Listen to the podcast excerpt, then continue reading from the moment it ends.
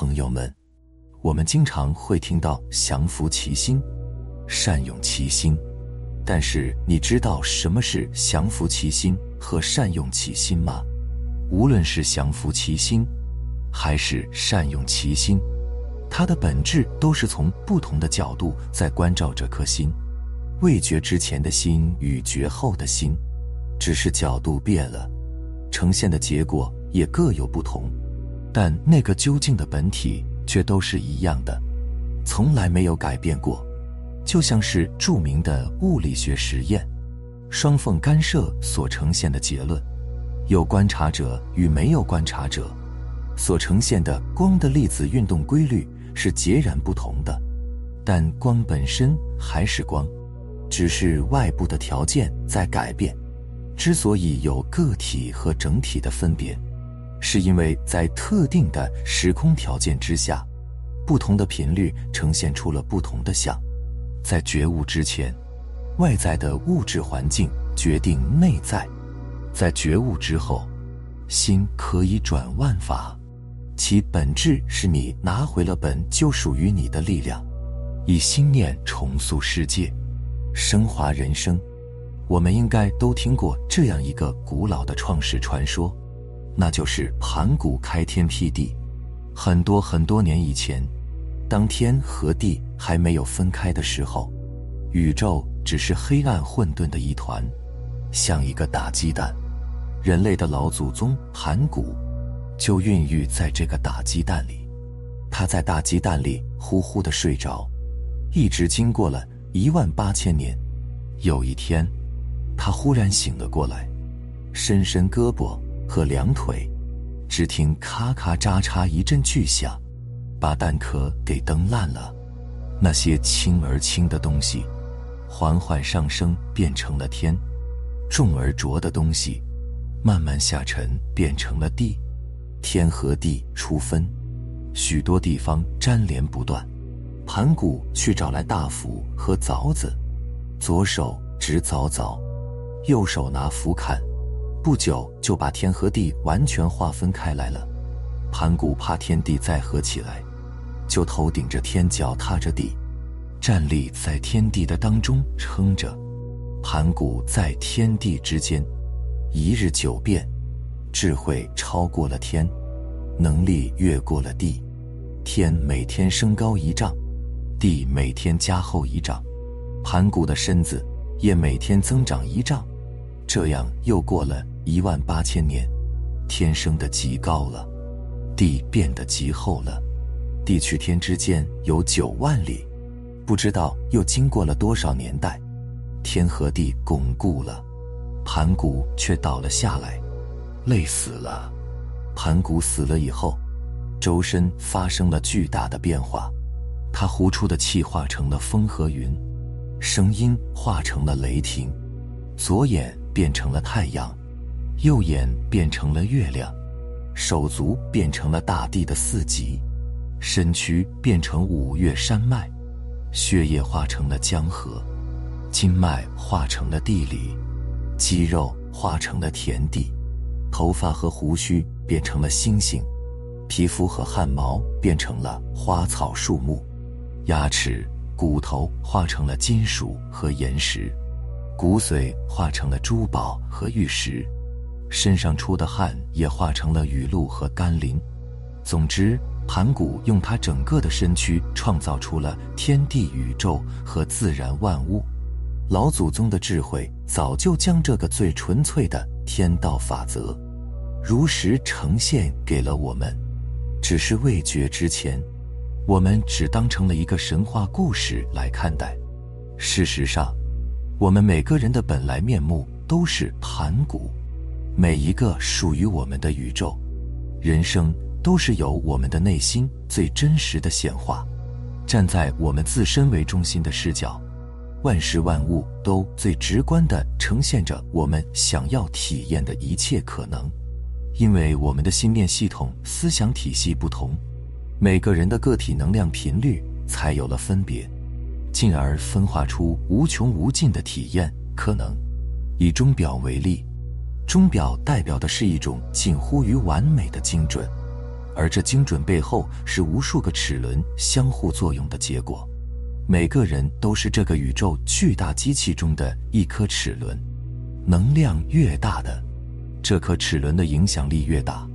它轻轻地转一下，其他能量层次远远小于它的齿轮，就会被动转动好几圈，由大到小，以此类推。也就是说，天地万物根据能量层次的不同，而互相影响、互相干预着。本来就是同一体的，但往往最终产生决定性作用的都是相对而言更大的那个齿轮。在三维空间的世俗角度，人们树立了种种能量达标准，比如打斗时，谁的武力强，谁的自由度就更高；在农民之间，谁的田地多，谁更富足；再到国家力量。谁的军队实力更强大，谁就更占据国际局势的主导权。殊不知，这些出现在不同历史时期的所谓的能量大的设定，都并不究竟。那还只是人的维度，更高的如同神一般的力量，就是我们的心力，也即念力，这个看不见摸不着的力量。于无形之中操控有形，是天地之间最究竟的力量。人法地，地法天，天法道，道法自然。你可以理解成，人要向地效法，寻求规律；地求法于天，天求法于道，道求法于自然。这里的求法不是主观意识的有求，更确切的说是影响。自然产生了道，影响了天，天影响了地，地影响着人。换句话说，人想要寻求大道、寻求真理，就要从天地自然之中去探索。殊不知，探索的结果却是自己的本来面目与这天、这地、与这自然万物无差无别。当你的意识层面深刻认识到这个道理，即是明心；当你的身体深刻感受到了这份圆融于万物的空性，也即见性。明心加见性，也即开悟，正是认清了世界的终极真相，转迷为悟，超凡入圣。而这也才是刚刚开始修行，在更高的维度提升自己的能量。提升自己的自由度，提升自己的齿轮影响力。我们为什么烦恼？我们为什么无法解脱？如果你是这天地之间能量最大的存在，如果你是那个自由度最高的齿轮，如果你成为了道本身呢？因此，求而不得的本质，是你内在的匮乏欲望与执着。在不断消耗、降低你更本质的心念力量，导致你的齿轮越来越小，自由度越来越低，能量大过你的总能影响到你，你又如何实现自己的目标呢？如果这世间没有任何东西可以影响你的信念，那份无以复加的坚定与决绝，就如同这世间最强大的动力，只心一处，无事不办。只将一心做万事，莫把万事万心思。如果不深刻领悟，决定你人生命运的终极钥匙，就是你那圆满无二的心。而错误认为是拥有更多的金钱、财富、名望、地位，那么被拥有这份力量的人捷足先登，也只是必然中的必然。善用其心的本质。就是要借助道的力量来自由显化你所要的一切，以心转境，而非被境转到心里憔悴。能够证悟罗汉的果位，就已经断除了烦恼心，脱离了轮回。即使他什么都不做，不去讲法布道，不去行善布施，依然在深刻影响着这个世界。将这个世界从更大的负面能量中平衡到正向能量那一面，这就是加持力。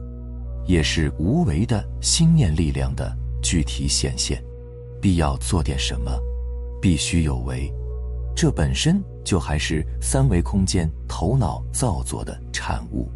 如果你真的在理上了悟圆满，又在色身上转化到了圆满，那么你就是真理本身，你就是佛。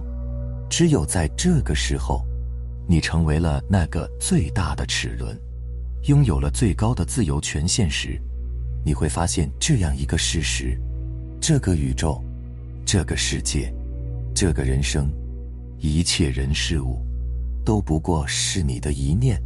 更确切的比喻是，这如同一部巨大的长篇影视剧，一切存在都只是作为造物主的创造而已。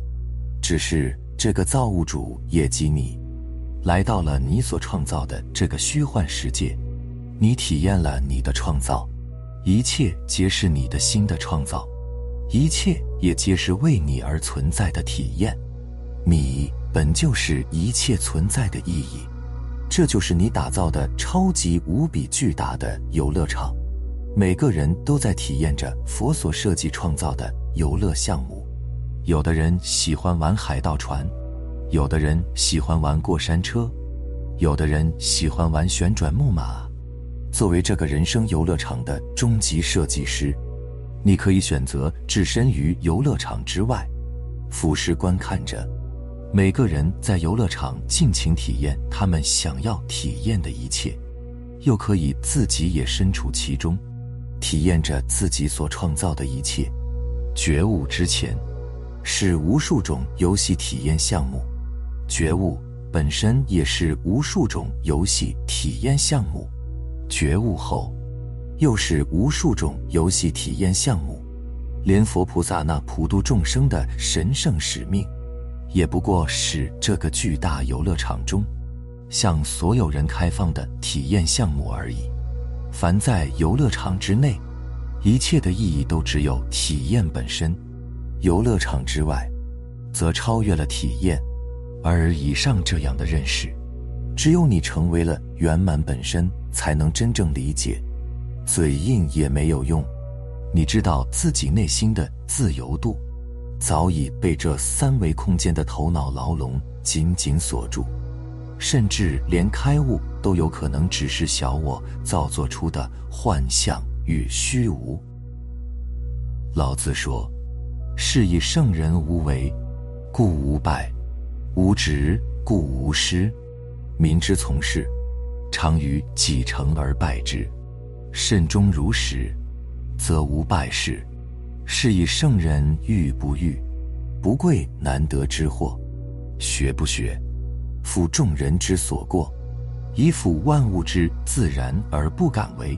故圣人云：“我无为，人自化。”我好静，人自正；我无事，人自富；我无欲，人自朴。很多人都错会了老子的无为。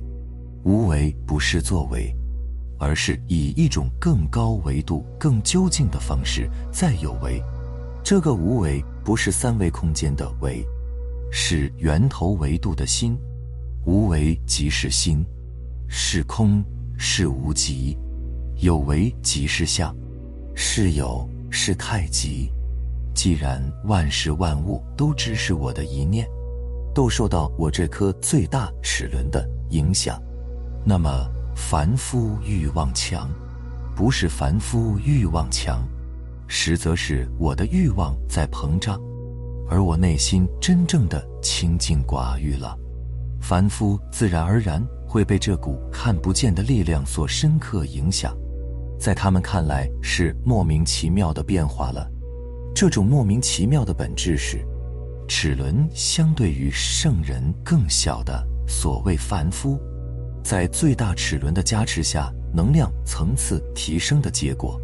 因此，这个正悟天道法则，掌握天地最高自由权限的圣人，可以入世成为一名治世能人，也可以隐逸天地之间。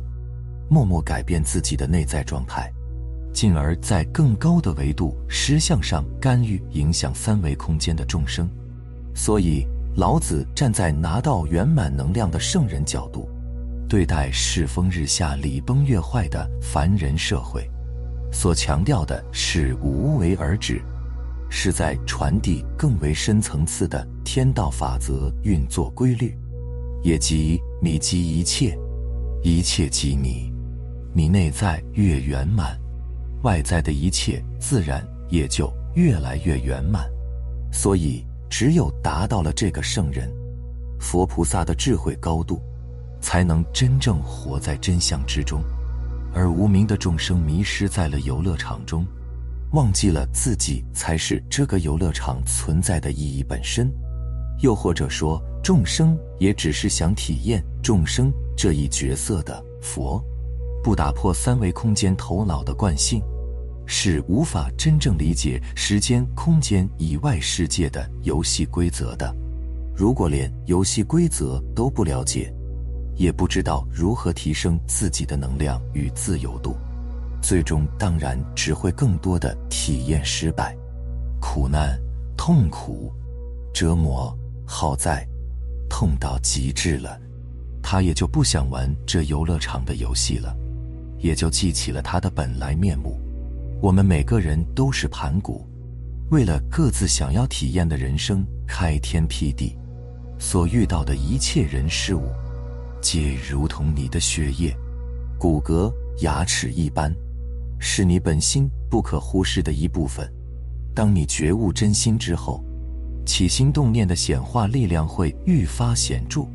原来不是外在的偶然发生。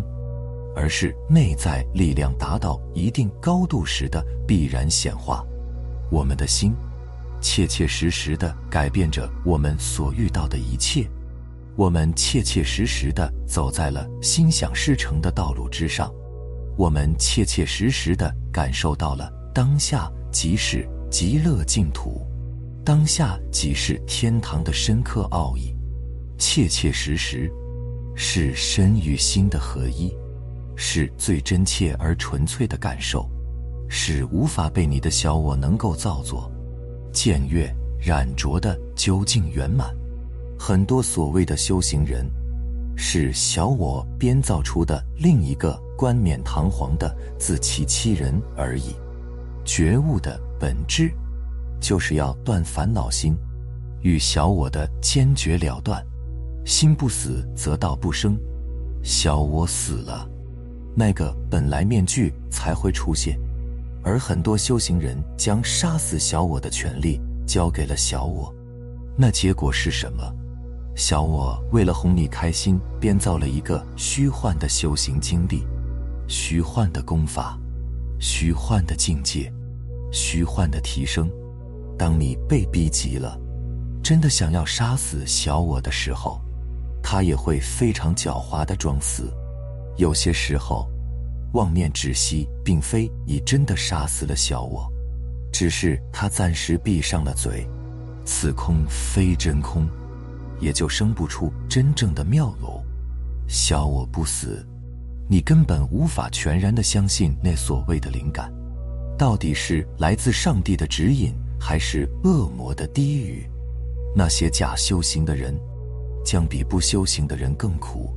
当然。真正圆满的内心，也会如是说，那何尝不是一种体验呢？法之究竟与圆满，在我们这个时代而言，有无数得道的圣人为我们传递觉悟的高维智慧。可是你真的分得清楚吗？哪些是开悟的人说给开悟的人的？哪些是开悟的人说给这样没开悟的人？哪些是开悟的人说给那样没开悟的人，又有哪些是没开悟的人说给没开悟的人的？法无定法，就在于法的存在意义就像是一把钥匙，天然就是为了打开相应的锁，锁就是烦恼，是问题。钥匙打开了锁，锁消失了，钥匙也就消失了，法也就失去了意义。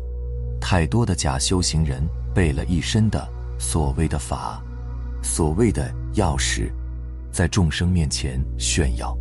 你看我的钥匙多牛，这是释迦牟尼佛的《金刚经》，这个钥匙多牛，是老子的《道德经》，引经据典，不亦乐乎。可是你这么多钥匙，都没有开你自己无名的锁啊！